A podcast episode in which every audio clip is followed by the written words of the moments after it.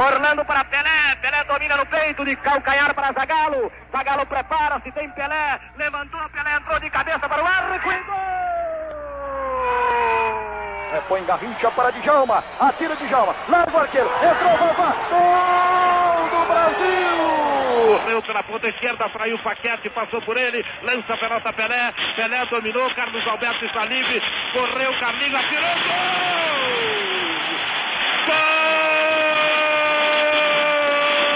Baixo, Tafarel. Vai partir. Vai que é sua, Tafarel. Partiu, bateu. Acabou! Acabou! Cafu já partiu na velocidade. Ele cortou pro meio. Lá veio o Clemerson. Rivaldo saiu pro Ronaldinho. Pé direito, bateu. Gol!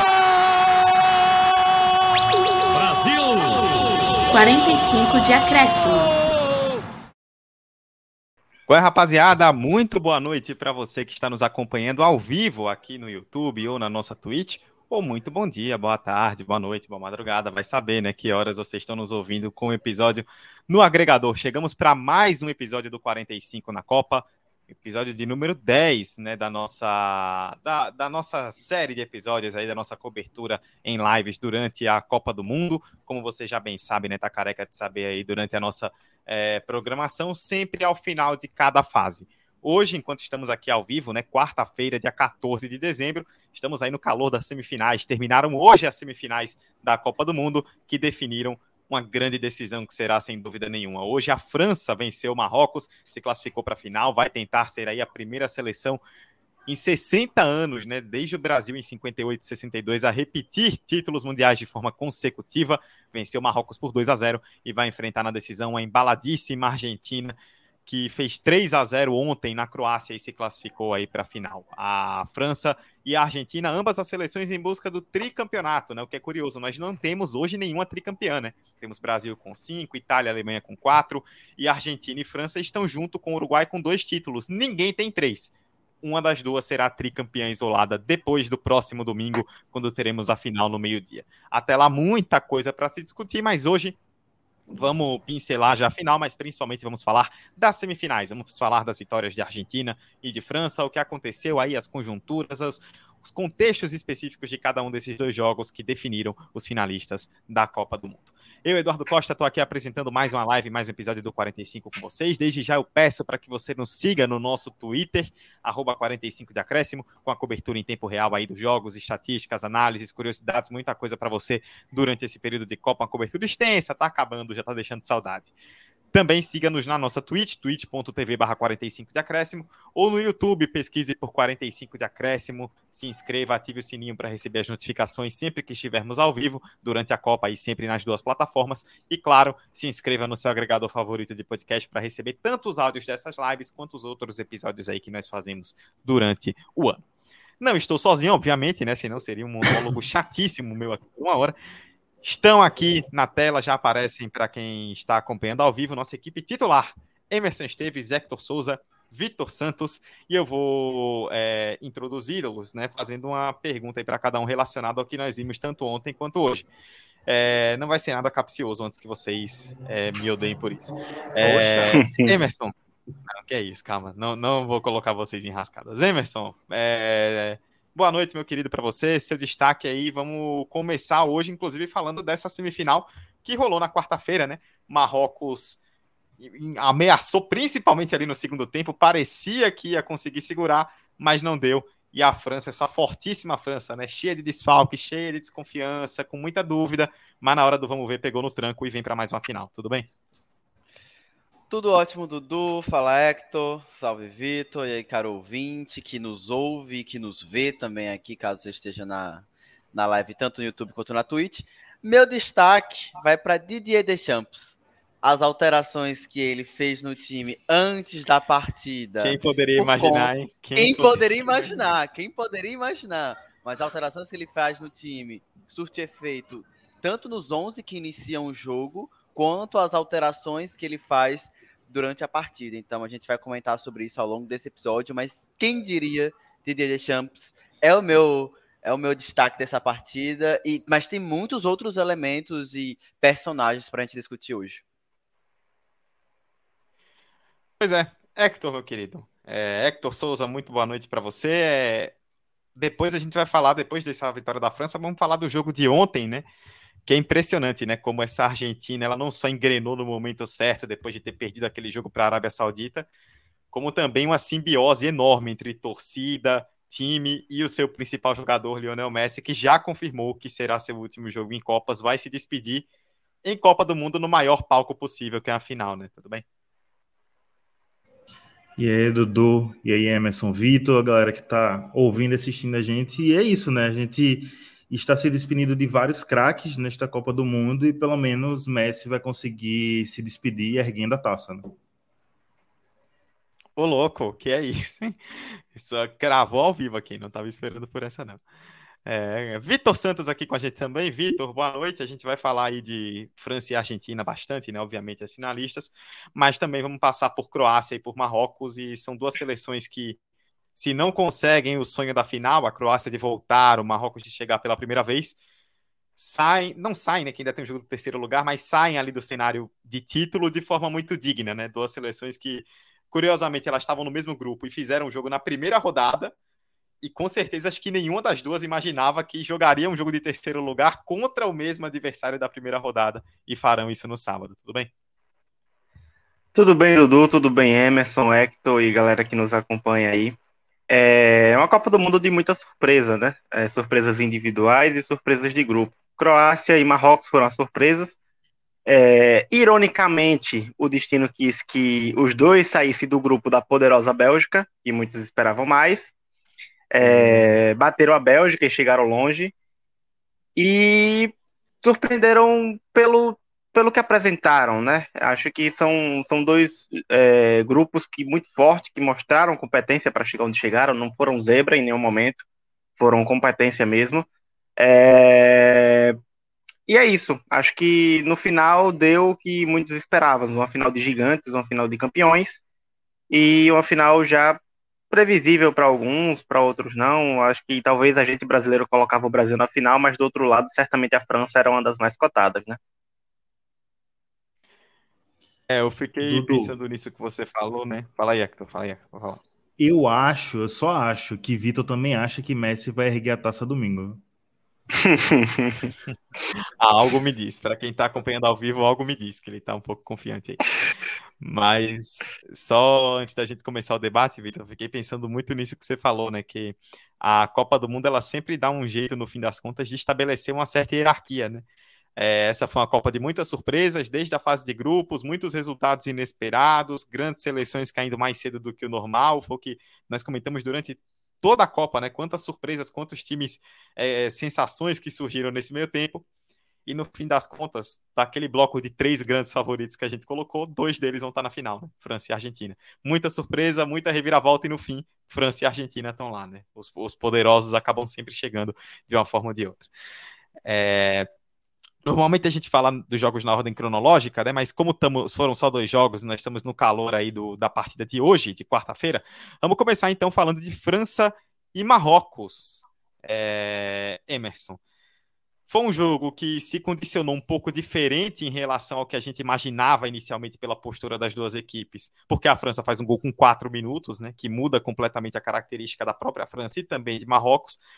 Marrocos pareceu ali meio desnorteado por um tempo, poderia ter levado mais, mas se encaixou. Quando se encaixou até ali metade do segundo tempo, deu um calor gigantesco na França, teve muito perto de empatar a partida, mas aí entra o seu destaque, nosso digníssimo Deschamps, que com as mudanças anulou o ataque de Marrocos. E a França muito forte, uma coisa que eu fico pensando, né, curioso. A França passou por Polônia, passou por Inglaterra e agora por Marrocos. Polônia, Inglaterra e Marrocos podem falar a mesma coisa. Fizemos um ótimo jogo, tivemos chances, poderíamos ter tido uma sorte melhor. Só que essa França é tão forte, tem tanta profundidade, é tanto nome bom, que você tenta, tenta, tenta, tenta, e no final os caras acham um jeito de ganhar e vão para a final de novo. Mudo, mudo, mudo. Atenção, galera do áudio. O Emerson está mutado, tá falando com o microfone desligado. Agora. Ah, é, parece que a gente está voltando para as aulas do início da pandemia, né? Que a gente estava aqui falando, apresentando um seminário e tal, e estava mutado. é, voltando para o jogo, eu queria começar do início pensando a formação dessa França, né? O Pamecano teve que sair, É, Rabiot teve que sair por questões físicas, foi substituído por, por Fofana e, e por Konaté. Konaté fez uma excelente partida, conheço Konaté de próximo, ele é, um, ele é um jogador jovem, de impulsão, bom posicionamento. Em alguns momentos ele tem é, algumas questões ali de posicionamento, mas que neste jogo foi impecável a atuação dele. O Fofaná esteve envolvido no primeiro gol e também participou do, da origem do segundo gol lá atrás. Então, é um jogador que teve muita participação, mesmo que não entregue a densidade de meio-campo que o Rabiot entrega. Então, a ausência de um jogador como Rabiot para a França acabou, acabou pesando muito. O Tchouameni ficou muito sobrecarregado. É um jogador excepcional, fez um grande jogo diga-se de passagem, mas sobrecarregou de tanto é que mesmo com um gol tomado, Marrocos tomou conta do meio-campo, deu ali as cartas, quebrou muito dos estereótipos que se tem e que se tinha sobre a seleção marroquina e sobre seleções africanas, de serem seleções restritamente defensivas e reativas, muito pelo contrário, Marrocos não se abateu ao tomar o gol. Quer dizer, aqueles minutos iniciais teve aquele susto, tipo, muito cedo, quatro minutos, vai tomar uma lapada aqui. Inclusive, o Theo Hernandes faz uma excelente Copa, substituindo o próprio irmão dele. E o primeiro tempo seguiu essa toada. Pô, se sai aquele gol, que é um, aquele voleio ali, voleio barra bicicleta, ali no finalzinho do primeiro tempo, ia ser espetacular. E era o gol da Copa. Imagina como o, o jogo não ia mudar completamente com o Marrocos fazendo um gol, que, caminhando para a final do primeiro tempo. Então, Copa do Mundo e futebol reserva essas histórias. E eu acho que uma questão do ataque de Marrocos é que em vários momentos, e aí a gente coloca Deschamps na, na jogada, as substituições no segundo tempo acabaram anulando bem o, os ataques de Marrocos, né? Porque Marrocos tem uma linha de quatro ali super ofensiva com Ziyech, Nahri, Anambá e Bufal, e que vinham fazendo boas partidas, mas o homem tinha um plano, né? O homem tinha um plano, então quando o Turhan e o Moani entram ali pelaquela beirada de campo, uma, uma faixa de campo ali que estava sendo explorada por Marrocos, ela deixa de ser explorada e, e o jogo muda um pouco de figura, porque Marrocos vai criar algumas oportunidades, não mata o jogo. Se a gente pega finalizações, é pau a pau, e finalizações ah, no alvo é empate, são três. Só que quando a gente acaba o jogo, vê dois gols para a França. A França conseguiu ser mais efetiva nesse, nesse detalhe. E temos o tal do Kylian Mbappé, que, enfim. Eu não sei mais o que falar desse cara, velho. Eu não sei mais o que falar desse cara. E França chega com muita autoridade na final, com uma camisa pesada, assim como a Argentina tem, mas com, vamos dizer assim, um dote muito grande de ser o atual campeão e quebrar essa escrita de há 60 anos não ter um bicampeão, né? Bicampeão consecutivo. Então, é, esse jogo espelha algumas situações interessantes. Marrocos mantém seu estilo de jogo, mesmo numa situação incômoda, indigesta. Eu acho que o Regragui tirou leite de pedra quando o time morreu fisicamente. Ali os jogadores estavam destruídos. Então, é muito mérito para o treinador marroquino. Mas Marrocos cai de pé. Eu acho que, na minha visão, Marrocos cai de pé. É, é aí as estatísticas na tela. Opa, Hector, só rapidinho antes de você concluir, só para pontuar pode ir, as estatísticas aí na tela. É, 14 a 3 em chutes né, no total para a França e 3 a 3 em chutes no alvo, né? Ou seja, os dois criaram algo muito próximo ali durante o jogo. E chama atenção os números que estão ali logo abaixo, posse de bola e passes, né? 62 a 38 na porcentagem, essa estatística do Google, né? Para Marrocos e 572 contra 364, né? Ou seja, Marrocos que é por conta dessa conjuntura de jogo que a gente explicou, né?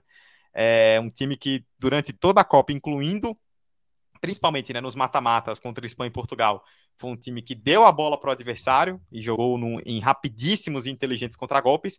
Hoje foi diferente, né? Hoje mostrou repertório, foi para cima, teve a bola, trocou mais passes mas também teve uma hora, e aí é que eu vou deixar para você também, que parecia que a bola estava destinada a não entrar, né? Que a Marrocos podia chutar até agora, aqui, enquanto a gente está ao vivo, e que não ia sair o gol que a defesa da França estava intransponível hoje. Eu acho que o técnico do Marrocos ele testou uma coisa na hora errada, que foi entrar com três zagueiros, que era uma formação que não estava entrando durante a Copa. E aí no jogo decisivo ele muda a formação, que por um lado, a gente entende porque é uma formação para você segurar mais o time contra um ataque que já se mostrou muito forte durante a Copa, mas ao mesmo tempo, você vem num, numa competição de tiro curto, muito acostumado com jogar com, em um esquema e você muda bruscamente esse esquema, sabe? Então eu acho que o Marrocos no início do jogo estava um pouco perdido, tanto que o gol da França aos quatro minutos teve o mérito da jogada da França, mas também teve o desmérito da defesa do Marrocos, que se atrapalhou toda ali e deixou o Theo Hernandes em condição, em condição de dar aquele voleio. Então, teve esse problema, tanto que quando sai, sai machucado e entra o Amilá, já muda um pouco e volta a ser o Marrocos que a gente conhecia. E é quando o Marrocos com, começa, entre aspas, a dominar essas, as ações do jogo. Não só porque era o que não só porque Marrocos estava melhor no jogo, mas também é porque foi o jogo que a França propôs. A França propôs muito esse jogo de Marrocos pode ficar com a bola à vontade e vai ter um momento que a gente vai pegar essa bola, jogar no pé de Mbappé e Mbappé vai correr e fazer o gol, sabe? Uh, pro azar de Mbappé, a Mibirat estava num dia muito inspirado e tipo marcou ele muito bem, sem contar as mil faltas para os dois lados que o juiz não marcou. Mas aí mais tarde a gente fala sobre essa arbitragem. O, o, juizão hoje liberou a porradaria, né? Ele deixou o, o pau quebrar e não quis nem saber, né? Dando, dando, chegando duro e ele nem aí, né? E no início do jogo ele dá um cartão amarelo pro Bufal num lance que nem falta foi. Que não foi falta do Bufal, né? Que é impressionante. Aí depois foi. disso ele liberou geral, pô. Antes é, do Vitor completar, acho que o Vitor vai completar essa fala de Hector. É, eu queria destacar a aspas do Regrag ao final da partida, né? Ele tem a coletiva de imprensa tradicional. E aí perguntaram, né, sobre a derrota. E eu gostei. A resposta dele eu achei super interessante. Falou o seguinte: quando se joga contra a França, qualquer erro se paga. Nós realmente não conseguimos ser melhores no primeiro tempo e no segundo tivemos várias chances, mas não soubemos concretizar. Eles foram melhores a gente deu nosso máximo. Tivemos alguns desfalques, perdemos seis jogadores, foi muito para nós. Mas jogadores que entraram deram o melhor. Tenho muito orgulho do nosso time. Eu acho que essa aspas do Regrag, tipo, ele define bem sobre que esse jogo representa para a seleção marroquina, para ele, enquanto treinador, tendo que lidar com essa situação de jogador baleado, jogador que tá ruim fisicamente, tentar manter o mesmo esquema tático, que em partes ele consegue, mas sem essa efetividade, né? E quando ele, quando ele fala que contra a França o erro ele não pode existir, é o que a gente viu. Quando você tem uma arma com o poderio de Mbappé num contra-ataque, é quase fatal. E, e também aí a questão do o próprio, o que o próprio Hector citou, né? O primeiro gol, né? Que o primeiro gol ele nasce de um lançamento para o Griezmann, que o Eliami, que o terceiro zagueiro, né?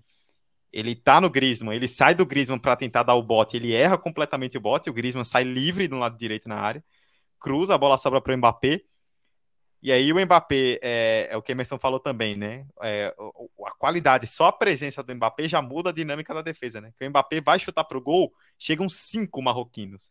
Só que nessa o Theo Hernandes ficou livre na área, né? E aí a bola sobrou pro Theo, não teve o que fazer.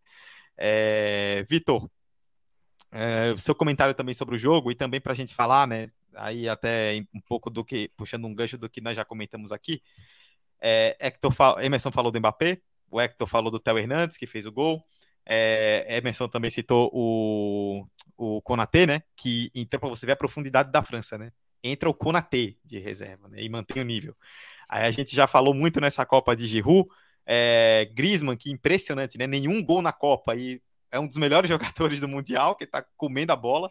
É uma França de uma profundidade, de nomes que se encaixaram muito bem nessa Copa e que estão entregando nos momentos decisivos. Né?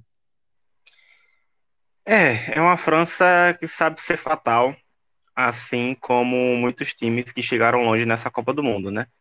É um time que entendeu suas limitações, entendeu suas dificuldades, seus pontos fracos e é isso que Emerson falou. Disse que eh, Deschamps entendeu que não dava para a França ficar com a bola no pé o tempo todo e que não precisava tocar a bola para falar, ah, preciso ter um futebol bonito. Não, quero ter o futebol fatal, futebol que me leva até a final. E foi que Deschamps fez pela segunda vez em Copas do Mundo, né? 2018 e agora 2022. E é uma França que vem muito daquele, daquela mesma espinha dorsal de 2018. É, as peças que saíram, a maioria foram por lesões.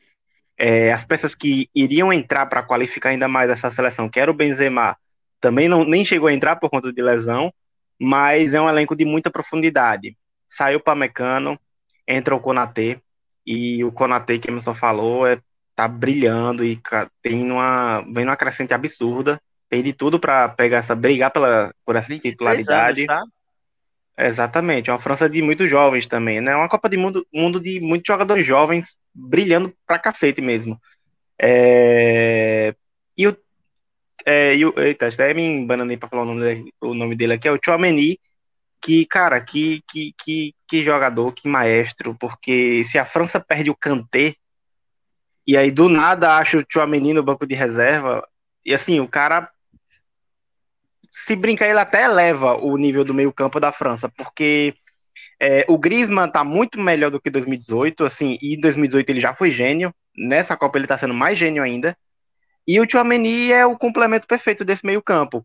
O Rabiot, é, o time sentiu falta do Rabiot hoje, porque ele dá uma, uma segurança defensiva que o Fofaná não dá, dá uma, um entrosamento, o time percebeu essa fragilidade do Fofaná, e o Regrag soube explorar esse ponto fraco hoje da França, é, mas o, o, vínculo ali entre Chouameni, Griezmann, Mbappé foi muito forte hoje. O Dembélé não funcionou, foi totalmente neutralizado.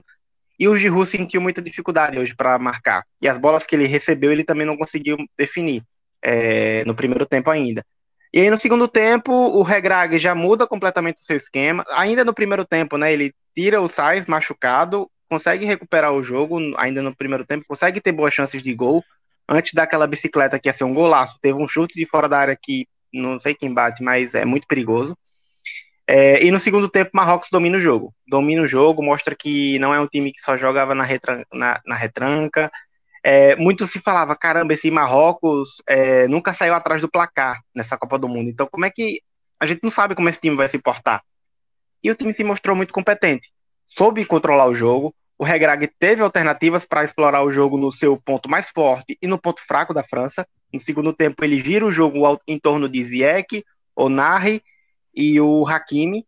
E são passes assim que você. Pô, futebol de alto nível, os passes que ele troca lá na frente. Só que o problema hoje foi a falta do 9. Porque Marrocos mandava a bola para a área e parecia que a gente se teletransportava para o futebol sergipano. Porque, as... meu Deus do céu, desculpa, é extremamente qualificada essa seleção de Marrocos, mas oh. faltou mesmo o atacante mesmo para coroar. Talvez com camisa nova essa seleção Ô, chegaria à final tranquilamente. Ele, eles têm um camisa 9 e o camisa 9, né, o Randalá, fez aquela presepada no final do jogo. Cara, meu ah, Deus do céu. É, Não, eu quero lembrar que além do, de, desse camisa 9, eles têm o Shaqiri, que foi expulso no jogo passado, que também entrou Kedira, no Kedira. jogo passado. Ó, o Shedira, né? Pelo amor de Deus. É, o Shedira. Nossa, Entrou no jogo passado e também foi, tipo, ah. uma aberração, tá ligado? Eu tô, eu tô encerrando a live nesse momento em protesto. Mas assim, nem o Shedira tinha, entendeu? Se ele entrar... Tava muito baleado, pô, a reposição do, do time do Marrocos. Se o, se o Shedira entrar no campo no jogo do terceiro lugar, eu desligarei minha televisão em forma de protesto, porque eu tô muito incomodado com, com os dois jogos dele no mata-mata foram tenebrosos. Faz eras que eu não senti tanta tanta emoção de ligar uma televisão um sábado para acompanhar o terceiro lugar, porque o que eu não vou torcer pro Marrocos não pegar um top 3 na Copa do Mundo não tá escrito, não. Sim. Não. Sim. Tá escrito. Eu... É, e vai ser e vai ser, acho que a gente vai falar até mais para frente sobre isso, né? Vai ser um jogo que se vão Argentina ou França para o terceiro lugar, é ressaca, né? Os dois vão chegar naquele clima completamente de derrota, assim, estamos aqui por obrigação. Marrocos e Croácia vai ser um jogo que os dois vão dar vida, né? Que vai ser um resultado histórico para qualquer um dos dois. Então, principalmente para Marrocos, porque a Croácia já foi segundo e já foi terceiro. Mas, obviamente, vai querer repetir. Então, é... ganhou bons contornos esse jogo do terceiro lugar aí na... no, no sábado. É, é, Vitor... Agora, vai, fala aí, Hector. Fala aí, Hector. É porque, rapidinho, só para falar que, dos desfalques que Vitor estava falando da França, E eu lembro que na antes da Copa a gente tava falando, né, que os dois principais desfalques da França ia ser Kanté e Benzema. E são dois desfalques que assim, você olhando os jogos, não fizeram falta. Quem entrou para repor entrou muito bem, sabe? Giroud reencontrou seu futebol, reencontrou os gols e Tchouameni, como o Vitor estava falando, dominou o meio de campo ali, a volância da França e tipo, foi um time espetacular, nem parecia que estava faltando três, quatro peças titular ali. O, o, Dudu, antes de você completar, só queria só ressaltar, você falou do Antoine Griezmann, a gente tem que falar mais um pouquinho desse cara, porque a entrega tática dele foi absurda. Para que a gente visse um Kylian Mbappé disparando ali no ataque, tinha que ter visto alguém para repor lá antes, lá no meio-campo. E outrora, até lá na, na, intermediária defensiva, que ele voltava, quantidade de bola que ele não tirou na área defensiva da França, um cara que teve uma entrega muito grande, com participação para gol, assistência, com muita movimentação. Então a Copa do Griezmann não é de gols, mas é uma Copa de muita participação e é um Griezmann, em alto nível e um Griezmann coletivo. Então é, é muito interessante ver um jogador com uma idade já também avançada, Griezmann já não é tipo um garotinho, idade do Mbappé, mas é um, um cara que está numa idade madura no futebol e tem feito uma Copa perfeita, assim. E se a gente coloca Mbappé como um dos melhores da Copa, a gente também tem que colocar um crédito pro próprio, pro próprio Griezmann. Então, porque até pensando taticamente, ele, na prática, ele é um meio-campista. Quando a França não tem Sim. bola, ele é meio-campista. Ele que volta para marcar no meio-campo. Então, que vai os méritos pro, pro Griezmann. Ele tem números de que, segundo os volantes, tem pela. Isso. Segundo volantes grandes da, que jogam Champions League, assim, porque ele intercepta muito durante o jogo e hoje ele basicamente jogou de segundo volante no segundo tempo é, jogava muito atrás, recuperava a bola na defesa. É, e, ele, e ele tem número de camisa 10, distribuindo o jogo a toda hora. Uhum. Recebe toca, recebe toca, recebe e toca. E é um cara que realmente, se ele tá em uma fase nos clubes desde um tempo para cá, seja no Barcelona e agora no Atlético, na França ele se transforma. É um dos caras que a gente tem muitos casos, né, de jogadores que não rendem bem no, na seleção. O Griezmann é o contrário, na seleção ele se encontra, na seleção ele brilha. E, cara, que, que, que geração essa da França? É uma coisa absurda, porque você tem um Mbappé, e além disso, você tem um Griezmann, você reencontra o futebol do Giroud, você recupera o físico do Dembélé, você acha a juventude do Chouameni para substituir o Kanté, e você tem o irmão do lateral que joga melhor do que o lateral, e que foi o melhor lateral esquerdo da Copa, e é o melhor lateral esquerdo do mundo também, né? E tem Lohri, né? E tem o Loris, o goleiro é. que não faz uma, faz uma faz defesa, mas ele é pouco exigido por conta da boa defesa. Mas quando é exigido, ele faz aquela defesa. Hoje, na bicicleta, a gente jurava que era trave, mas o cara foi buscar aquela bola, além de outras defesas na Copa também, né? E falando de Griezmann, é, completando o que vocês estão dizendo, hoje eu não vejo o Griezmann como atacante, eu vejo ele como um meio de campo criador ali. Ele é mesmo, para mim, nessa França, um camisa 10. E eu acho incrível como ele conseguiu se reinventar, sabe? Como o Vitor tá falando. Ele caiu muito nos clubes, principalmente quando ele foi para o Barcelona. E ele conseguiu reencontrar o futebol dele, mudando de posição, deixando de ser um jogador de velocidade, como ele. Eu acho que ele percebeu que ele não era mais jovem, que jogando pelas pontas, jogando na velocidade, ele não ia conseguir competir a titularidade com quem está titular hoje na França. Então ele foi, não sei também como foi, né, esse ajuste técnico dele com o técnico, com o Champs, mas é, eu acho muito incrível como ele conseguiu se reajustar e reencontrar seu futebol. E se o, se o, o título de melhor jogador da FIFA da Copa fosse pensado como o da NBA, por exemplo, que não é o melhor jogador, é o mais valioso, que acrescenta mais para o time, eu colocaria a Griezmann muito à frente de Mbappé, por exemplo, como o mais valioso para a França, sabe? Que se tirar ele dali, o meio de campo se desorganiza de uma maneira que eu acho que não desorganizaria tanto em termos de criação de jogada como o Mbappé. Eu acho que o Mbappé perderia muito no, no contra-ataque na finalização da jogada. Mas eu acho que na criação hoje da jogada é com Griezmann. E rapidinho, é. Dudu, só para a gente ver como o futebol é muito circunstancial, né? Porque quem é o treinador de Griezmann hoje por clubes? É um dos melhores treinadores para montar um meio-campista sólido um meio-campista que sabe atacar e sabe defender. o Simeone. Ele pega um meio-campista, ele coloca de lateral e o cara rende muito bem. Ele pega o meio-campista e bota de nove, o cara rende bem. Então é um negócio muito circunstancial que certamente isso faz diferença na hora que o cara tá lá dentro de campo. Ele lembra dessas, desses movimentos de treino, né? Exato, bem lembrado. É, e só para poder pontuar duas coisas, né? A gente já estamos batendo meia hora, né? Para a gente pular para o próximo jogo. Primeiro sobre o Griezmann, né? Um atacante que está sendo um dos melhores, é, para alguns até o melhor jogador da França na Copa do Mundo, entregando muito ofensivamente e defensivamente, sem ter feito nenhum gol. Enquanto aqui no Brasil, o atacante marca lateral e nego arranca cabelo, né? Como assim? O atacante está na defesa, marcando lateral. Cara, futebol de alto nível.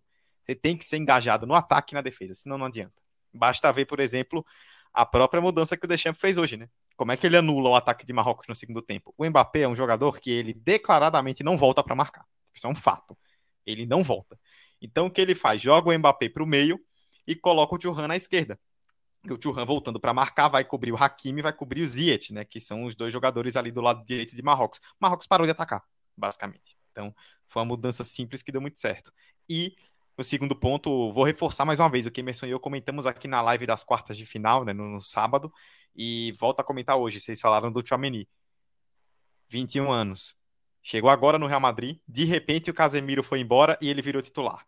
Convocado para a França, de repente o Kanté se machuca e ele vira titular. E pega as duas bombas e assume com muita responsabilidade. Hoje, o Real Madrid não sente falta do Casemiro, hoje a França não sente falta do Kanté, porque o Chouameni conseguiu ocupar esse espaço muito bem, tem um futuro gigantesco, só 22, eu falei 21, só corrigindo, 22 anos. Esse jogador ainda vai ter muito, muito, muito futuro pela frente, Hector.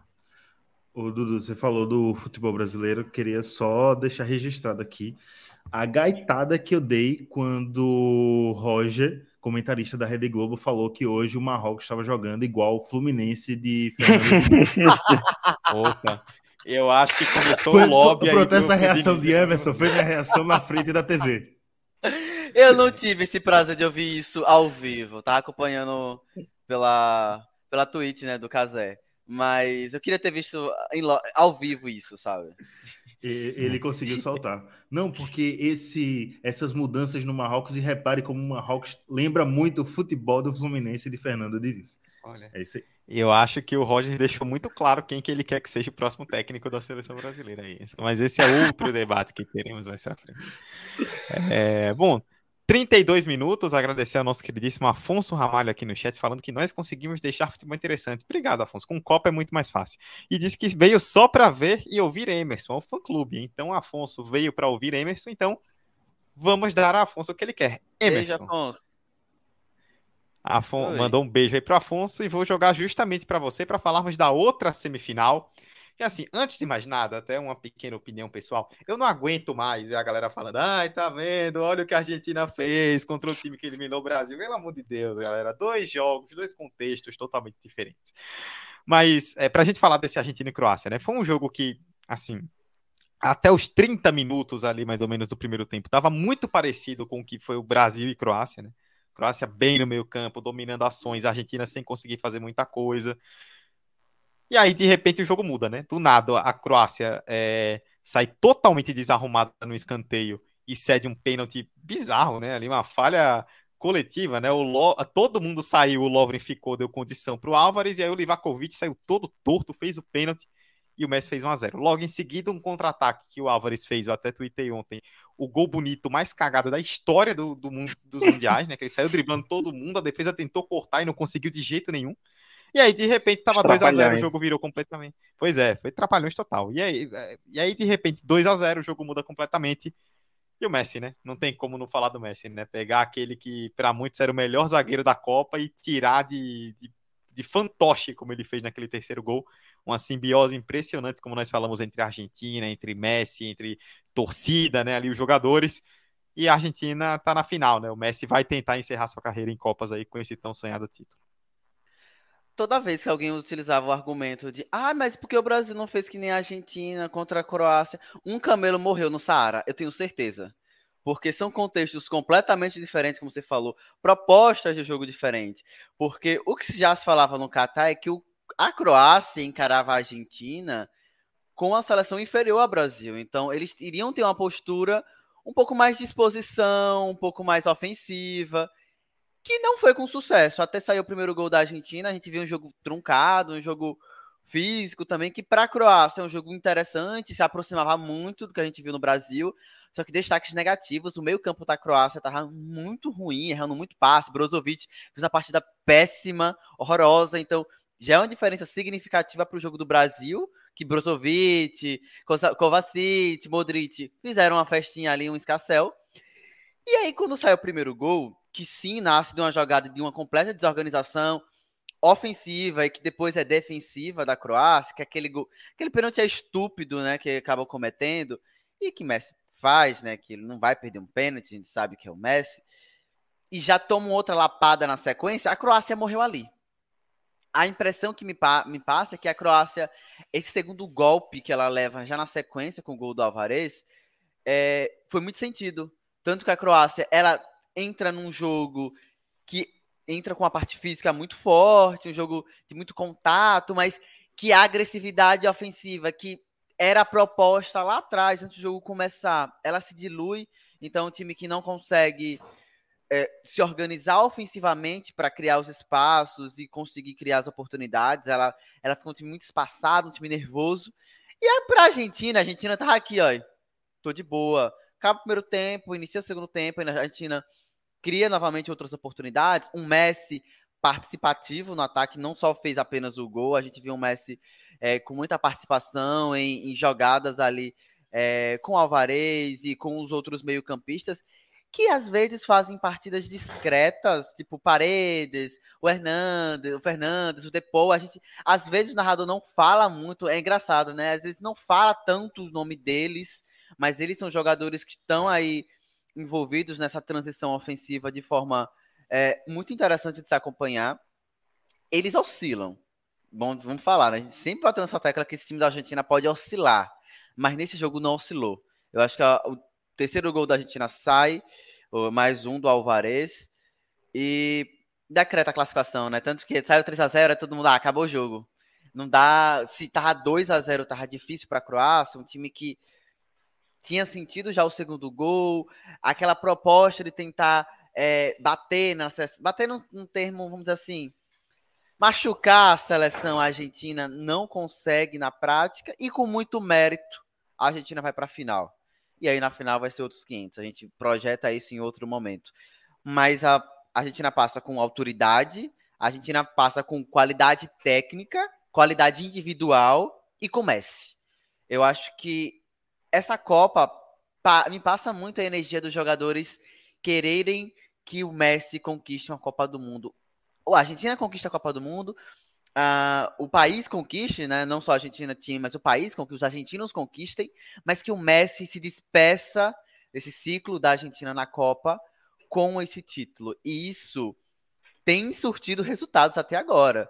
E essa simbiose com a torcida tem criado uma atmosfera absurda e lindo Emerson, de se ver. Te interromper rapidinho só para lembrar também que tem um negócio a mais aí que é a homenagem a Maradona, né? Eles estão muito também querendo essa Copa em homenagem a Maradona e Messi também, antes da Copa, acho que foi antes da Copa, também deu uma declaração falando que ele ia lutar nessa Copa em homenagem a Maradona. Então também tem muito essa força argentina. Será que existe um espírito é, do próprio Maradona que entrou no Messi durante essa Copa, né? Porque a gente discutia que ele entrou numa, numa personalidade ali a lá Maradona, né? De falar mesmo de peitar. E será que se ele fizer um é possível? Se ele fizer um gol de mão na final, a gente descobre. Mas tem vá ou não. É, hoje, é, o gol do Maradona hoje em dia não valeria, né? O VAR ia pegar. Mas o. Ah, mas é, até mesmo vou jogar para Vitor falar sobre isso, mas até tava comentando aqui com o Emerson na quarta-feira, não, no sábado, né? Que o. Depois das quartas de final, que nós crescemos, né, vendo o Messi estourar no Barcelona, fazer anos, teve ano de 90 gols, só temporadas inesquecíveis. E ao mesmo tempo existia na Argentina uma crítica muito grande do tipo, ah, esse cara não joga aqui o que joga lá esse cara vem aqui, não tem nenhum pulso, não grita com ninguém, não fala com ninguém, não canta o hino. É, o argentino falava do Messi como se tipo, ele fosse um jogador que jogasse na seleção por pura obrigação. E hoje essa relação mudou muito, né? Hoje o argentino ele vê o Messi como um deles, né? O, o argentino via o Messi como um, um espanhol que desceu na seleção ali por um acaso geográfico. E agora ele vê o Messi como um deles. E tanto que os jogadores, né, abertamente, os jogadores têm dito durante toda a Copa, assim, vamos dar a Copa para o Messi, né? Eles sabem que é a última chance e o Messi mesmo já confirmou isso. E Vitor, é, os jogadores estão nessa simbiose de dar a, a, a taça para a torcida. A gente está vendo a imagem na tela, né? Para quem está acompanhando ao vivo, os argentinos tomaram Qatar, né? Vai ter uma maioria absoluta de argentinos, sem dúvida, nessa final. Dar a Copa para o Messi. Mas durante muito tempo, quando o Messi começou a ser um protagonista real na seleção argentina, a gente discutiu muito as companhias que ele teve, né? Jogadores que em clubes eram muito bons, mas que na seleção não renderam e não conseguiram ajudar o Messi. E a gente está vendo nessa Copa os coadjuvantes sendo coadjuvantes atuantes de forma positiva, né? A gente está vendo um Depou que começou muito mal, mas recuperou o futebol. O Enzo Fernandes, um moleque que entrou durante a Copa entrou tomando conta do meio-campo da Argentina.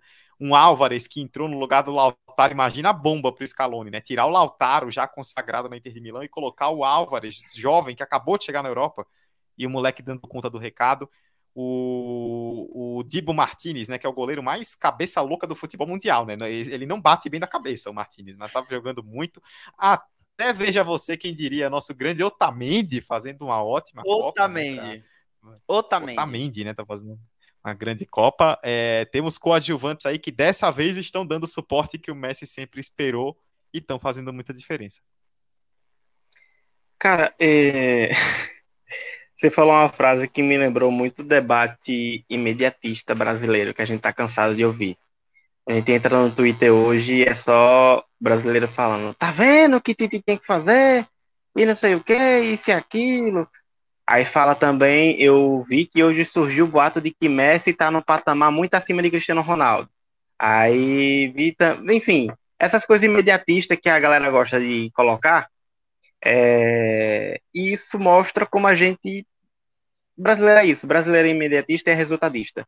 Se venceu, tá ótimo. Se a Argentina perdesse no último segundo, mesmo jogando o mesmo futebol que jogou, seria criticado duramente, como o Brasil foi.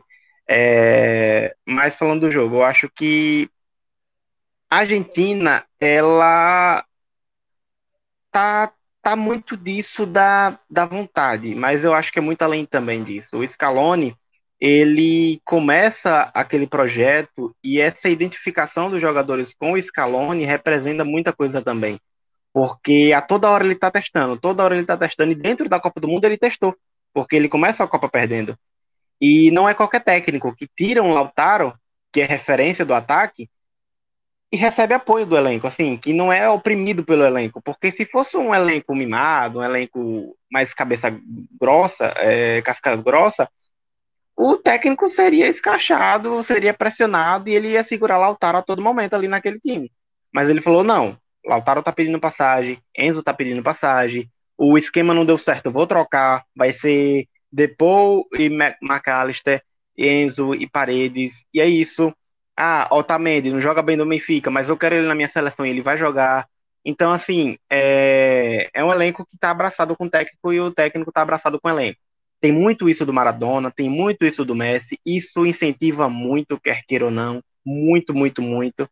É, e é um time que tá, tá, tá muito viciado em querer ganhar mesmo é, não importa como, porque contra a Holanda, ele, a Argentina, até certo ponto, quase abdica de jogar. Contra a Croácia foi um, um domínio maior, por mais que a Croácia tenha jogado melhor no primeiro tempo, mesmo sofrendo gol. É, a Croácia atacou a Argentina muito mais do que atacou o Brasil. Acho que a defesa brasileira no, nos 90 minutos foi muito melhor do que a defesa argentina, sofreu muito menos mas futebol é no detalhe e isso não e ser perfeito nem sempre é ser vencedor. É... E eu acho que a Croácia também teve um dia de muito azar, muito azar porque o Guivardiol ficou procurando tá, tá girando até agora no estádio atrás de Messi. O Livakovic, que foi um goleiraço a Copa toda, teve uma partida terrível e foi atrás de bola caçando borboleta onde não poderia. É, o Juranovic, que é o lateral direito, mais, o melhor lateral direito do mundo depois do jogo do Brasil, fez uma partida péssima. O Brozovic, que é o fumante com pulmão de atleta, péssima partida. É, e eu Uma acho hora que o cigarro faz efeito, né? Não é quero possível, ver. né? Eu quero ver. Agora não lembram, né, desse detalhe do fumante? Porque quando ele corre 10 quilômetros, é um dos melhores em campo, a galera lembra. Tem, sai matéria. Ma- sim, mas assim, e, e também não é 8 nem 80, porque o, o Scaloni fez a mesma coisa que a Holanda. Ela monta um esquema para bater a Croácia. É, e ela, de fato, povoa o meio-campo, ela impede que Modric fique livre, ela marca o Kovacic também. Então, assim, foi dos dois lados. Não foi 100% perfeita a Argentina, o melhor time do mundo, que bateu a Croácia, mas também não foi uma Croácia desastrosa, foi meio a meio. Acho que tem um pouco de cada um, e é isso que forma o resultado do jogo. É, o ataque da Croácia conseguiu ter um perigo ali no começo do jogo. Acho que até no começo, até sofreu gol, a Croácia era muito melhor do que a Argentina. Assim, tinha dificuldade de matar, porque não tem mais o Mandzukic, isso a gente fala aqui há um tempo, por isso que ela tem baixo número de gols nessa Copa. Mas era uma Croácia melhor do que a Argentina. E aí sofre o pênalti. é, durante o pênalti, é, gira a faca, e o Brasil não gira a faca, mas aí o Brasil já estava no, nos acréscimos, tem cansaço, tem emocional, tem tudo isso. É, e tem um ataque muito rápido, eu acho que também faltou isso para a gente vencer, de fato, para a gente vencer nos 90 minutos. É, porque enquanto Tite coloca Pedro, que é um cara mais de área, que é um cara mais duro, não tem tanta explosão, o Scaloni não tem medo de colocar dois atacantes baixíssimos contra zagueiro gigantesco. E aí ele fala: Não, meu time é veloz. Meu time eu quero povoar o meio campo e ser veloz. E dá certo a estratégia. Dá certo. Poderia dar errado? Poderia dar errado, mas deu certo. E nessa estratégia, ele consegue achar o gol, o gol mais bonito e mais cagado do Álvares. E depois tem Lionel Messi, porque eu acho que Lionel Messi é uma coisa que nenhum time do mundo e nenhuma, é, nenhuma seleção do mundo vai ter, vai entender o que é isso. Porque se toda a seleção tivesse o Messi, o placar poderia ser completamente outro, poderia definir nenhum detalhe. E é um cara que, mesmo com toda a idade que tem, consegue definir o jogo. É, e tem um detalhe: ele não precisa voltar para marcar, ele não precisa. É a mesma coisa do Mbappé. O Mbappé, ele sabe seu limite. O Mbappé não marca. Deschamps faz o quê? Coloca o Mbappé no meio e deixa ele no ataque. Lionel Messi, tá velho também, tem problema de velocidade, não marca. A explosão que tem é muito no detalhe, porque não é toda hora que ele vai explodir, cansa. Scaloni sabe disso, não pede para ele voltar. E a gente quer que Neymar volte para marcar. A gente quer que Neymar faça o que Griezmann fez. A gente quer que Neymar faça o que Messi faz. E a gente quer que Neymar faça o que Mbappé faz. E aí vai toda a pressão para cima de Neymar, faz toda a pressão para cima do cara. É, mas trazendo novamente uma visão imediatista do que a gente costumou ver e ler depois da derrota para a Croácia. Então, assim, é uma coisa muito circunstancial mesmo. A Croácia fez uma ótima Copa do Mundo, surpreendente, porque perde boa parte do seu elenco. E na hora de renovar, renova com um bom zagueiro, que é o Gvardiol, um dos zagueiros da Copa, mesmo com a, o drible sofrido por Messi. Um bom goleiro. É... E é isso, acho que o, o meio-campo, que é o central mesmo, foi a base que levou a Croácia para a semifinal e que pode levar para uma terceira colocação. Vitor falou do todos os jogadores que foram maus da Croácia, mas é incrível como o Modric consegue jogar bem, velho. O cara tá com 37 anos e ele faz uma atuação de gala. Contra o Brasil, ele jogou os 120 minutos muito bem. E contra Sim. a Argentina, ele saiu no finalzinho e também o jogo todo muito bem. Eu acho que o técnico percebeu que. Percebeu, não, né? O jogo já estava perdido aí. Não, vou descansar o velho aqui para resguardar um pouco ele até para a disputa do terceiro lugar. Porque, como o Dudu falou, a disputa do terceiro lugar é mais importante para a Croácia do que, pra, do que seria para a Argentina. Eu acho que o negócio dessa Croácia também, Vitor, que você chegou a comentar, do ataque, e a zaga foi azar. Tipo, foi, foi um dia de estar tá todo mundo ruim. O ataque é incrível a ineficiência desse ataque. Porque foram 12 chutes, 12 chutes, tipo, 12 finalizações e só duas ao alvo, sabe? E eu acho que das duas, só uma que foi uma que exigiu mesmo do Martinez.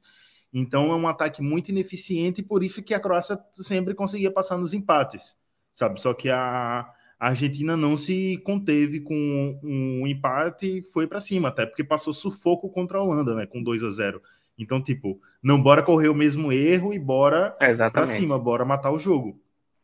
E outra coisa que eu comentei quando estava assistindo o jogo é o, o goleiro, né, o Livakovic, como ele sempre faz uma cara depois que ele faz uma grande defesa, porque apesar dele estar no dia ruim, ele fez umas três defesas muito boas. E toda vez que ele faz uma defesa, ele sai meio com a cara meio puto, sabe? Dizendo, pô, velho, eu tô aqui me ferrando e vocês aí uma bosta, tá ligado? É, é, depois assisto os lances das defesas dele e vejo a cara que ele sai, é muito boa, velho. Muito bem. É, tá aí a, a Messi Álvares, né, a dupla da Argentina, né, que tá, o Álvares, como a gente falou, né, foi uma das questões do Scaloni, né, o Scaloni, ele, ele mostrou, né, até, eu acho interessante esse trabalho do Scaloni na Argentina, porque derruba alguns clichês, né, um deles é um que a gente tem muito aqui no Brasil para a seleção, que é do, da experiência do treinador, né, tipo, ah, fulano para técnico da seleção, mas fulano nunca ganhou nada. Tipo, o Scaloni está fazendo o primeiro trabalho dele como técnico na vida. Né? Ele nunca tinha sido treinador, ele era auxiliar lá em 2018, né? E, e, vale lembrar, né, que ele foi um cara que conseguiu reconquistar o povo argentino, porque quando acaba a Copa de 2018, que foi uma bagunça da Argentina, né? Que o técnico na fase final, nas oitavas, já era o Mascherano, não era o Sampaoli, né? O Sampaoli ele foi meio que deposto pelos jogadores, né? O, o Mascherano virou técnico do time. É, quando isso aconteceu, quando o Sampaoli sai, acaba a Copa, a seleção estava em descrédito muito grande com a população. E chega o Scaloni, que era um cara desconhecido do público, assim, ele era auxiliar, tal, mas nunca tinha trabalhado em lugar nenhum como treinador efetivo. Então muita gente foi contra, muita gente torceu o bico. A Argentina caiu em 2019 aqui para o Brasil na semifinal da Copa América, com o Brasil dando um baile na Argentina. E muita gente ficou com o pé atrás com o Scaloni. Ah, o que esse cara tá fazendo aí? E ele foi envolvendo a seleção, ajustando, né, o time e conquistando o povo, né? Tem o ponto que a gente, caso a Argentina seja campeã, a gente tem que falar dessa era Scaloni com um ponto médio ali, né, antes disso e depois disso, que foi a Copa América, né, aqui no Brasil em 2021, aquele título da Argentina, quebrar um jejum de quase 30 anos sem taças, primeira taça do Messi na seleção, contra o Brasil no Maracanã, aquilo dá um impulso muito grande para o povo abraçar de vez a seleção e para a Argentina acreditar, tirar um peso de não ganhamos nenhum título, agora ganhamos. E vamos para cima para essa Copa, tira um peso muito grande da Argentina. E mais do que isso, né, acho que a Argentina ela conseguiu construir um time que é dependente do Messi, procura o Messi o tempo inteiro, mas ao mesmo tempo não é, é um time maníaco pelo Messi, como foram outros times da Argentina em outros tempos, que ou Messi ou nada. O Messi faz muito, o Messi é o grande motor do time, mas. Tem qualidade, o, né? O, o, é, tem qualidade, é um time bem treinado. os jogadores de apoio, como nós destacamos, estão muito bem, estão entregando. E nisso a Argentina está construindo um caminho bastante é, forte nessa Copa, né? um caminho de crescimento, né? um caminho que começa. É curioso que a Argentina ela teve cinco mata-matas, né? porque quando ela perde para a Arábia Saudita, ela não podia perder mais na fase de grupo, senão estava praticamente fora. Então, a partir da derrota para a Arábia Saudita, são cinco mata-matas para a Argentina, né? E ela consegue passar por todos eles, alguns de forma mais como contra o México, né? Mais naquele sufoco, outros contra a Polônia, já passando com mais autoridade, mas é legal que é um time que vai crescendo, né? Eu tenho notado isso. Foi um time que, se você pega a primeira vitória contra o México e essa vitória contra a, contra a Croácia, você enxerga uma linha de evolução grande da Argentina, né? Do, do começo até agora. E ela tá che... a, a França ela já foi um pouco mais uníssona, né? Apesar da derrota para a Tunísia com o time reserva, ela já é um pouco mais linear em desempenho. A Argentina ela vem em curva de crescimento e as duas estão chegando no topo para a partida em que se exige, né? É, vai ser muito interessante ver. Eu quero muito ver como é que o Scaloni vai montar esse time, porque é, ele fez mudanças, por exemplo, nas laterais, né? Ele tem alternado muito, né? Molina, Talhafico, às vezes entrou a Cunha, é, então, que, que não pôde jogar ontem, né? Por isso entrou o Tagliafico. Vamos ver como é que ele vai é, armar esse time pensando em laterais. O Di Maria, se estiver saudável, vai para o jogo? Vai ser reserva? É outra questão importante também que muda ali a dinâmica da Argentina. São questões interessantes. E não posso deixar de destacar também, antes da gente, caso vocês queiram fazer mais um, algum comentário para a gente finalizar, o, o, o moço que ganhou a promoção para assistir a Copa lá junto com o elenco finalmente entrou em campo, né? Nossa, de bala. Né? Eu tava com pena do Dybala. Pô, não é possível que o cara não vai entrar nem na semifinal quando tá 3 a 0 E aí o Scaloni botou o Dybala para jogo, né? Pra gente lembrar que o Dybala foi convocado. E nas comemorações... Era... Dybala era o terceiro goleiro de linha, pô. não, e nas comemorações de bastidor, ele é um dos mais efusivos e tal. Você nem tá jogando, tadinho dele. Ele tava, tipo, gastando a energia dele comemorando. Pelo menos entrou em campo agora. Sabe aquele jogador, Emerson, que vai pra seleção só porque sabe tocar pandeiro? É, é o de bala. Vai, o Daniel Alves. É, Continuando do. Olha aí, ó. Cada, cada um tem o seu, né? Cada um tem o seu. É, bom, temos 55 minutos, né? Já vamos encaminhar para o encerramento. Hoje apenas dois jogos, mas acho que vale a gente já fazer um pequeno panorama, né? Domingo, meio-dia, hein? Almoção de domingo, com a final de Copa, não teria como ser melhor esse almoço de domingo. Hein? Argentina e França valendo o tricampeonato para as duas equipes. É, Hector, não sei você, para mim é um jogo muito 50-50. Eu acho que qualquer combinação que não fosse Argentina e França teria um favorito é, para essa final, a não ser, claro, que fosse Croácia e Marrocos também. Qualquer combinação que tivesse Argentina ou a França, mas não um contra o outro, teria um favorito. Mas Argentina e França, um jogo muito parelho que vai ser muito decidido no detalhe, como normalmente é um jogo desse tamanho. Concordo super com você, Dudu. Acho que não tem como a gente dizer que tem um favorito nesse jogo. É, a Argentina se provou ser a favorita que a gente estava comentando lá no início da Copa, né? A gente não, a Argentina é favorita. A Argentina perde da Arábia Saudita. Não, a Argentina era um cavalo paraguaio. A Argentina chega na final. Não, a Argentina realmente era uma favorita. A Argentina ficou aí pregando peças para a gente, enquanto a França fez uma campanha muito consistente e digna de, é, de um bicampeonato mundial, caso conquiste, né? Então as duas chegam com muito mérito a essa final. Eu acho que a Argentina tem um detalhe, pegando essa comparação né, da última final da, da França.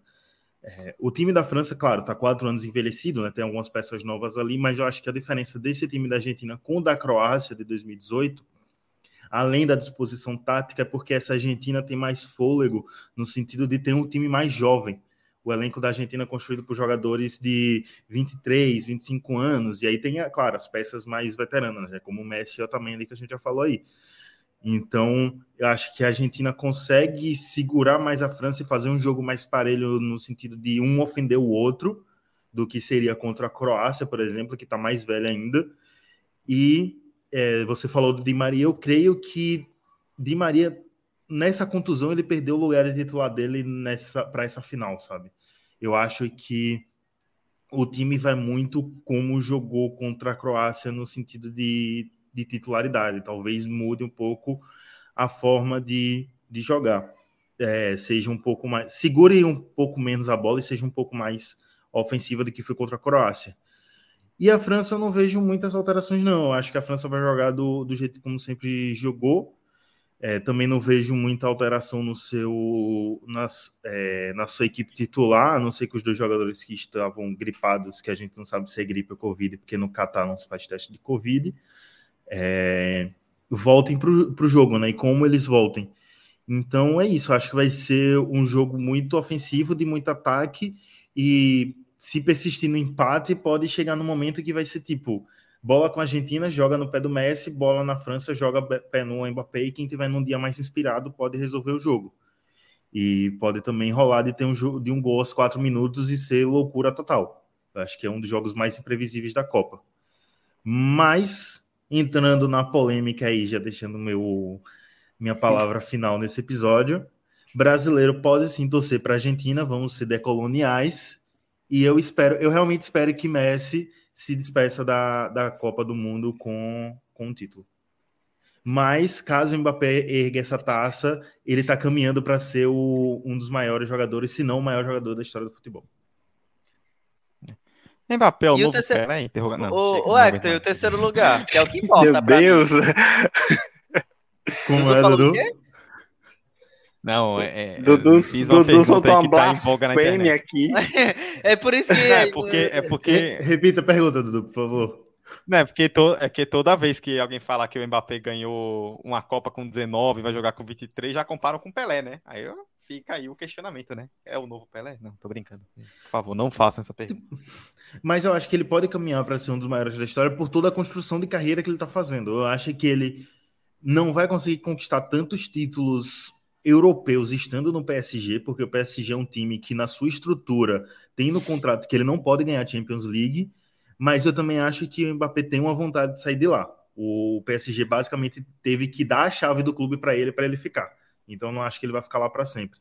E eu acho que ele caminha assim, ele pode sim, tem condições sim de ultrapassar Pelé. É porque a gente faz essa, essa visão muito tipo nacionalista, muito brasileira, a gente não quer desgarrar dessa figura do Pelé. Mas, tipo, olhando assim, eu acho que o Mbappé tem chance de, de passar ele, velho.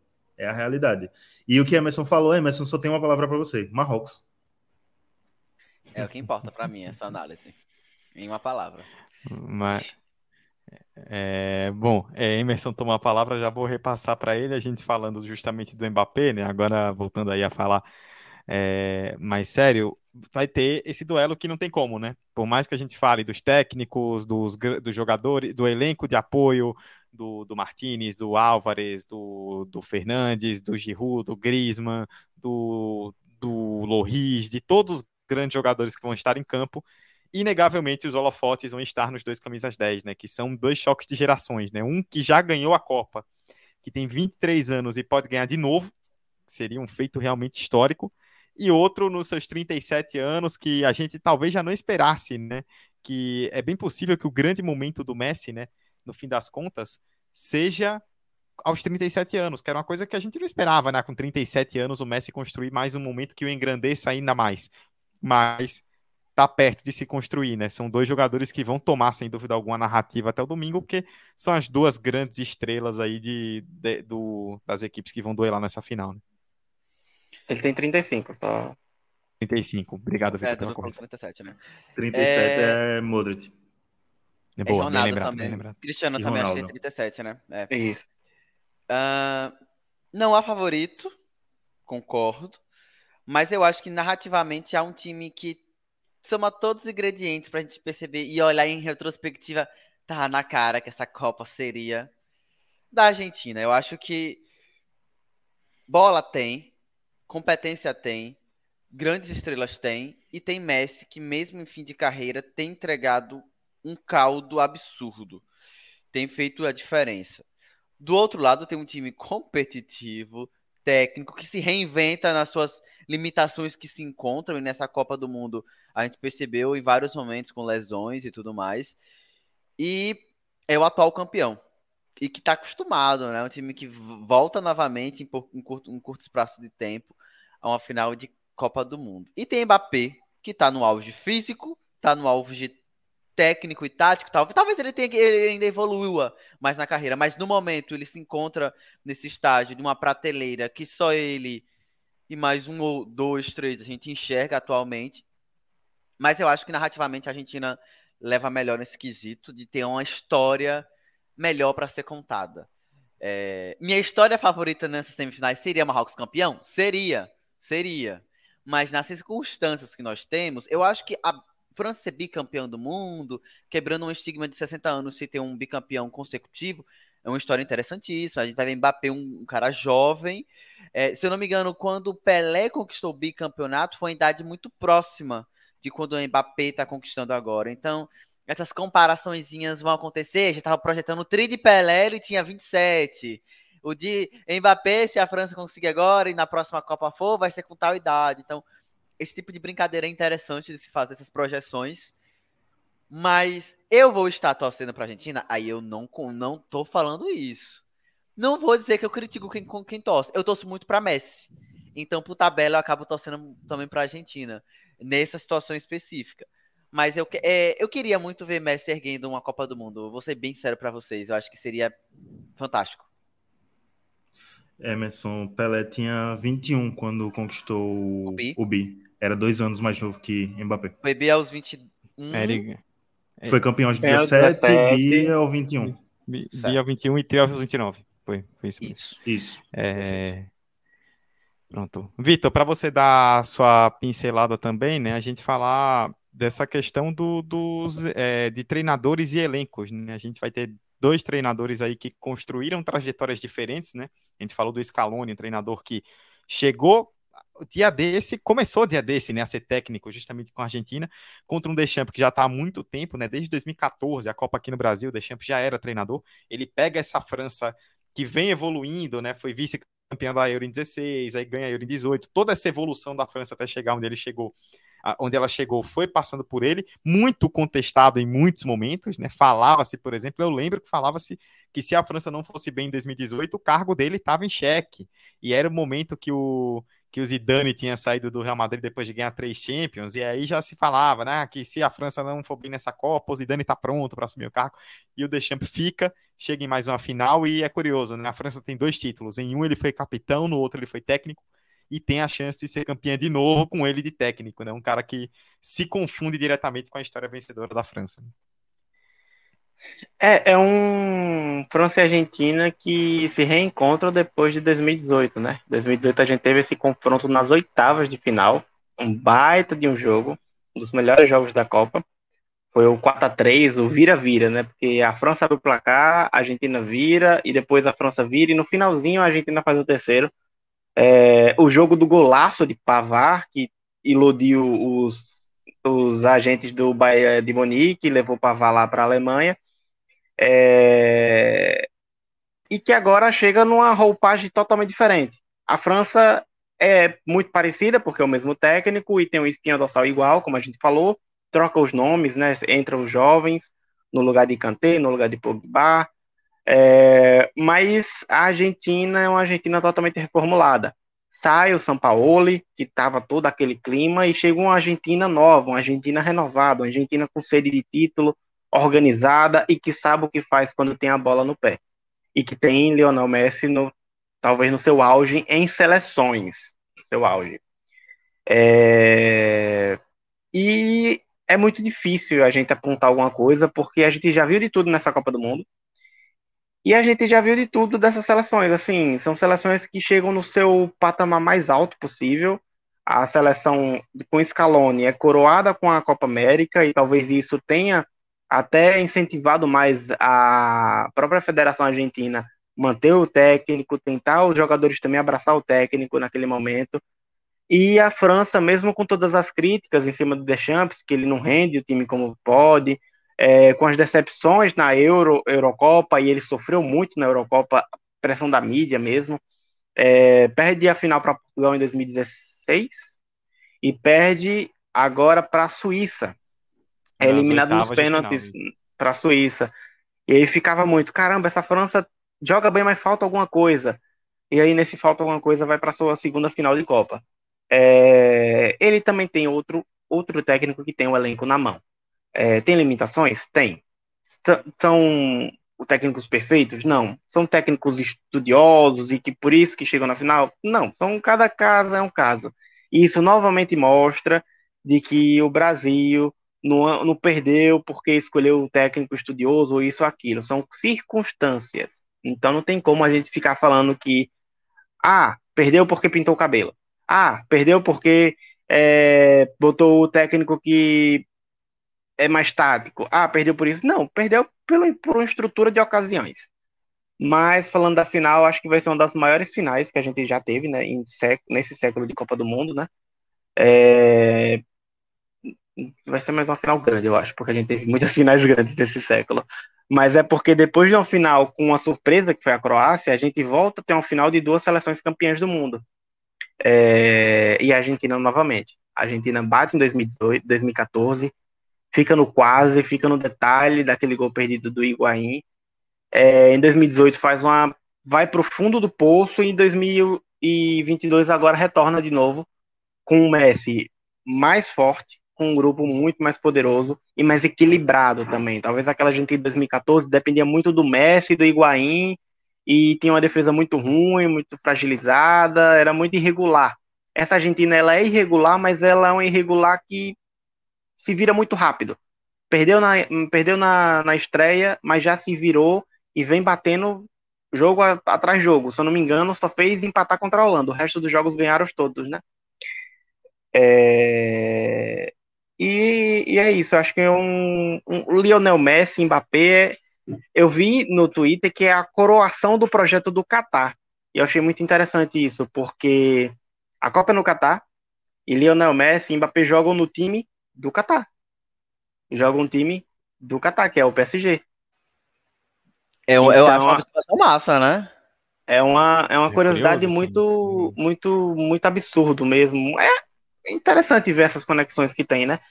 Mas é uma Copa do Mundo não do Catar. Acho que é uma Copa do Mundo da Argentina que quer recuperar a imagem de Argentina poderosa, uma imagem de Maradona que repassa para Messi, né?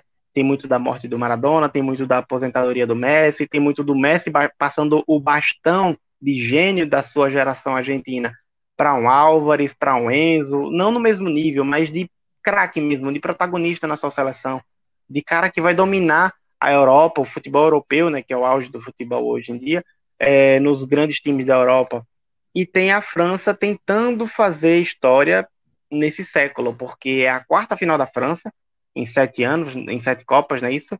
E e é uma França que vem com uma geração muito forte, porque a gente pensa, pô, agora a França vai chegar no fim, porque já é a quarta final, é, foi campeã recentemente, então é uma França que já está se esgotando. Não, é uma França que se renovou muito rápido.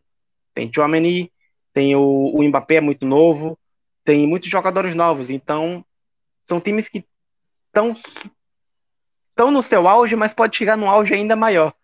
E acho que isso representa muito esses times que conseguiram superar as surpresas que foram a, o Marrocos e a Croácia e que vai ser uma final de muita bagaceira. Acho que é isso. E vou torcer para a França. Eu acho que eu não gosto de campeão repetitivo, ainda mais porque é europeu. E vamos mudar, né? Mudar. Chega de. Só teve europeu campeão. Vamos mudar essa, essa bagaceira. Então você Queria vai torcer muito... para a Argentina. Então você vai torcer pra Argentina. Você, falou, você se confundiu aí, então. Você, foi, você disse que é, ia torcer pra tô... França. É, eu fiquei, meu Deus, ele tá com a camisa da Argentina, vai torcer pra França? Ah, vou torcer pra Argentina, vou torcer pra Argentina. ah, tá, boa, boa. Ô, Dudu, é... só um comentário Bom, em cima do, do comentário de Vitor, que ele falou dessa França que estava muito instável durante o percurso, né, de 2018 até aqui, e eu vi um comentário no Twitter do Serge Katz, que é um francês que mora aqui no Brasil, e aí ele tá muito ativo falando de ele não é, o perfil dele não é sobre futebol, mas na, durante a Copa do Mundo ele tá muito ativo falando sobre futebol. E como ele é francês, ele acompanha mais de perto a França, né? E aí ele falou um pouco sobre essa instabilidade da França, que foi simplesmente o Deschamps fazendo testes. Então, tipo, a França perdeu tanto porque ele fez muitos testes e ele percebeu tudo que daria errado. E aí, como ele percebeu tudo que deu errado na França durante o ciclo, na Copa ele tá fazendo o que deu certo, por isso que na Copa a França não está instável, sabe? Eu, tipo, faz sentido pra caramba. É porque a gente pegando só os resultados, parece que a França não fez um grande ciclo. Porque, como o Vitor diz, né, imediatismo realmente não fez. Mas olhando assim, para o, o, trabalho do técnico, foi um bom trabalho. É, rapidinho, só é, para. teoria bem interessante. Só para completar, mais um comentário rebatendo o ranço de alguns torcedores, porque fala muito que a França é genial por conta de Scaloni e a, a França é genial por conta de Deschamps e a, Argentina, Argentina, por conta de ah. Scaloni. É, e são dois técnicos boleiros. Scaloni foi jogador. Scaloni pegou o primeiro trabalho agora. Deschamps foi campeão em 98, sendo capitão da França. E o Brasil já tentou isso algumas vezes. Dunga era o técnico em 2010. E foi criticadaço, porque o Brasil não pode, é, é um país que está perdido no tempo, ainda bota aí jogador para ser técnico, e aí passa-se 12 anos... acho que o ponto era ser Dunga, né? É, o problema era o sim, Dunga. Sim, né? sim, sim. Mas, mas eu digo assim, porque sempre é uma questão do oportunismo, né? Uhum. É, naquela época, quem foi campeão, 2010, foi a, a Espanha, né? E tinha muito aquela ideia do, do time pensativo, que era a Holanda e a Espanha. Então a gente precisava de um técnico para pensar. Aí depois vem a. Aí a gente bota o técnico que é para pensar que é o Tite. E aí a gente. E aí a primeira forma de rebater, porque o Brasil perdeu, é Tite é, foi duro demais, foi estudioso demais, não sei o que, não sei o que. Então é chato, é chato essa questão do, do imediatismo. São circunstâncias que constroem o jogo. E, e assim, não só de torcedor, né? O que mais me incomoda é ver gente É. Da grande mídia. em teoria que era para ser qualificado para estar Sim, sim, sim. É, eu acho que o torcedor tem direito de falar o que quiser. todo o direito, pô. Sempre É, falar. pô, é, é, mas é, é, o que estressa mesmo é a questão da grande mídia mesmo. Que incentiva, né? Uma... Outros papos, a gente conversa sobre isso. Torcedor não me incomoda tanto, agora a mídia que é o grande problema. Mas tem gente aí da grande mídia que tá defendendo abertamente que o problema foi pintar o cabelo e fazer dancinha, né? Então, é disso, é, é dessas para muito pior, né? Infelizmente, o nível chegou neste, né? Nós estamos discutindo no Uma ano da tecnologia pra resolver as 2022, coisas. dancinha, né? Olha só, tá vendo? É, Bom, pessoal, quase uma hora e 15 minutos, vamos fechando então. Voltaremos no domingo para a gente falar aí da final, né? Pra- de quem será tricampeão, França ou Argentina? Vamos aguardar aí esse desfecho, mas sem dúvida alguma será uma grande final. Eu, Eduardo Costa, estive com Emerson Esteves, com Hector Souza e com Vitor Santos no episódio de número 10 aqui do nosso 45 na Copa, que você acompanhou ao vivo nesta quarta-feira, dia 14 de dezembro, aqui no YouTube, aqui na Twitch, ou então ouviu aí durante na própria quarta-feira ou nos dias subsequentes no seu agregador favorito de podcast. Siga-nos no Twitter para acompanhar nossa cobertura, arroba 45 de acréscimo. Siga-nos aqui na Twitch com uh, twitch.tv barra 45 de acréscimo, no YouTube, né, 45 de acréscimo, pesquisando no YouTube, e no seu agregador favorito, 45 de acréscimo, para se inscrever e receber as notificações de episódios. Emerson, um boa noite para você. Domingo estaremos aí de olho nesta grande final, mas no sábado também tem essa disputa do terceiro lugar que promete ser um entretenimento puro entre Marrocos e Croácia. Né? Promete ter entretenimento puro e jogo bom. Eu acho que vai ser um jogo interessante, taticamente falando. Eu acho que o Marrocos tem tudo para, quem sabe, conquistar esse terceiro lugar, que seria um, já foi um feito histórico chegar às semifinais e pegar um top 3 seria absurdo, monumental. E é isso, domingo estaremos aqui na live.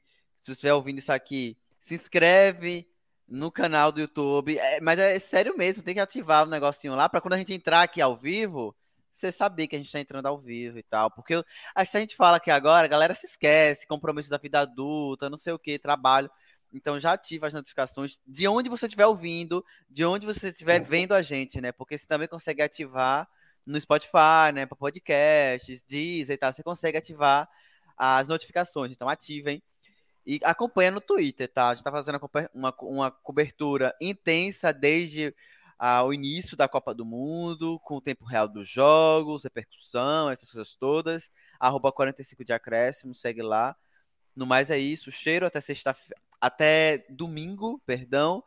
E, enfim, um excelente fim de Copa pra gente, né? Porque já bate já aquela aquela ansiedade, já aquele calor no coração só daqui a quatro anos, pô. Ou três anos e pouquinho agora, né, na verdade, porque É, é enfim. Até mais. é isso, né? Tá acabando, a gente já começa a ficar com saudade quando chega no final.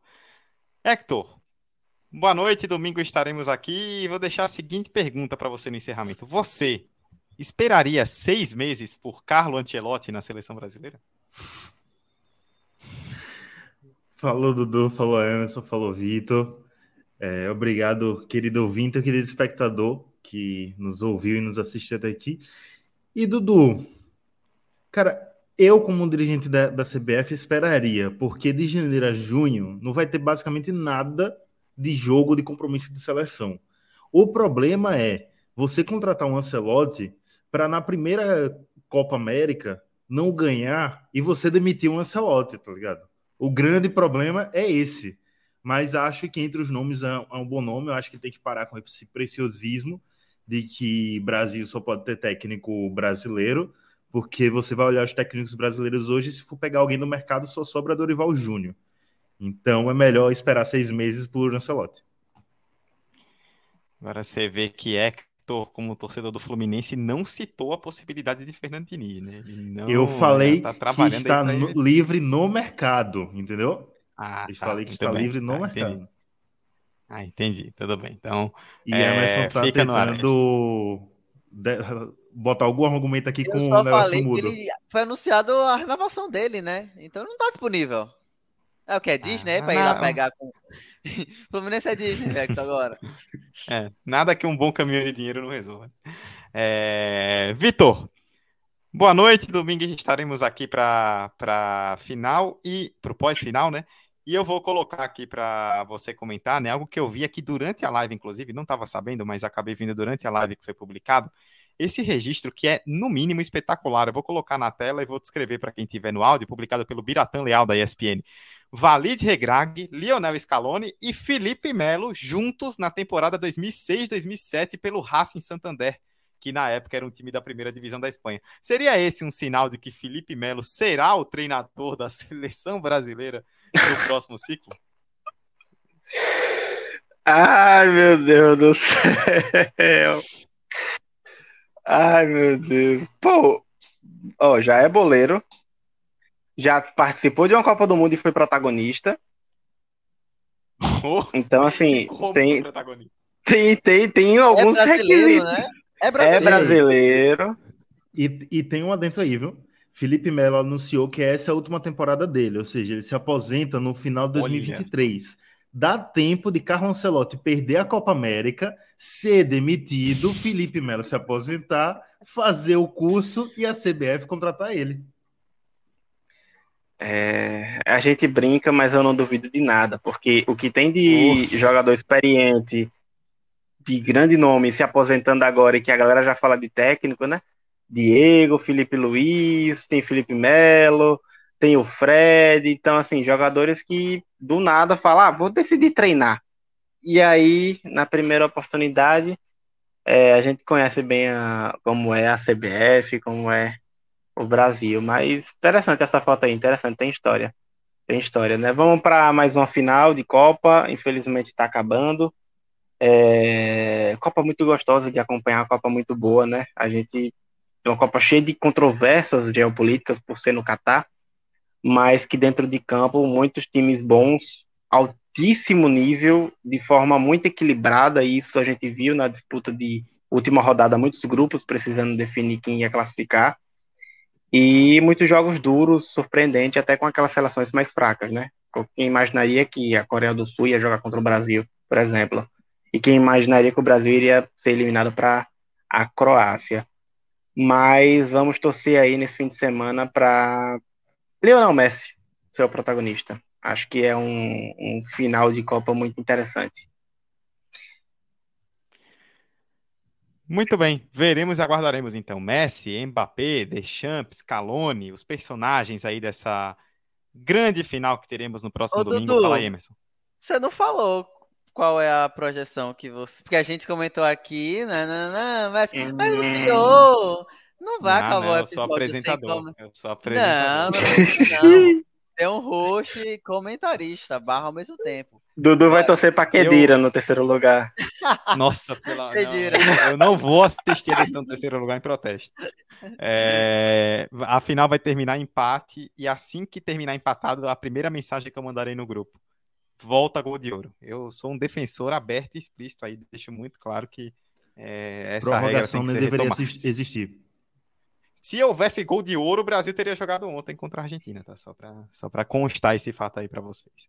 Mas de resto é isso, brincadeiras à parte, agradecer mais uma vez a todos vocês que nos acompanharam, seja aqui ao vivo, seja nos ouvindo no agregador. Domingo, meio-dia, hora do almoço, prepare o seu almoção de domingo pro último jogo de, de Galvão Bueno na TV Globo, né? Tem essa também, né? Além de Argentina e França, será o último jogo de, de Galvão Bueno aí na Globo. Uma baita final de Copa, que sem dúvida alguma vai ser muito especial. Argentina e França, França e Argentina valendo um tricampeonato. Teremos uma seleção aí de forma isolada como tricampeã depois de domingo. Serão os franceses? Serão os argentinos? Vamos descobrir. Esperamos que seja um grande jogo. Muito obrigado mais uma vez a todos vocês que nos acompanharam até o final. 45 na Copa de, continua aí nas nossas redes sociais. Domingo, episódio 11, para comentar a decisão entre França e Argentina. Orlando para Pelé, Pelé domina no peito de calcanhar para Zagalo. Zagalo prepara-se, tem Pelé, levantou, Pelé entrou de cabeça para o arco e gol! É, põe Garrincha para Djalma, atira Djalma, larga o arqueiro, entrou, Vavá, gol do Brasil! Correu pela ponta esquerda, fraiu o Paquete, passou por ele, lança a pelota Pelé, Pelé dominou, Carlos Alberto está livre, correu, Carlinhos, atirou, gol!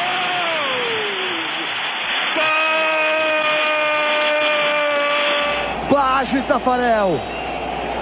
Vai partir, vai que é sua, Tafarel. Partiu, bateu, acabou! Acabou! Cafu já partiu na velocidade.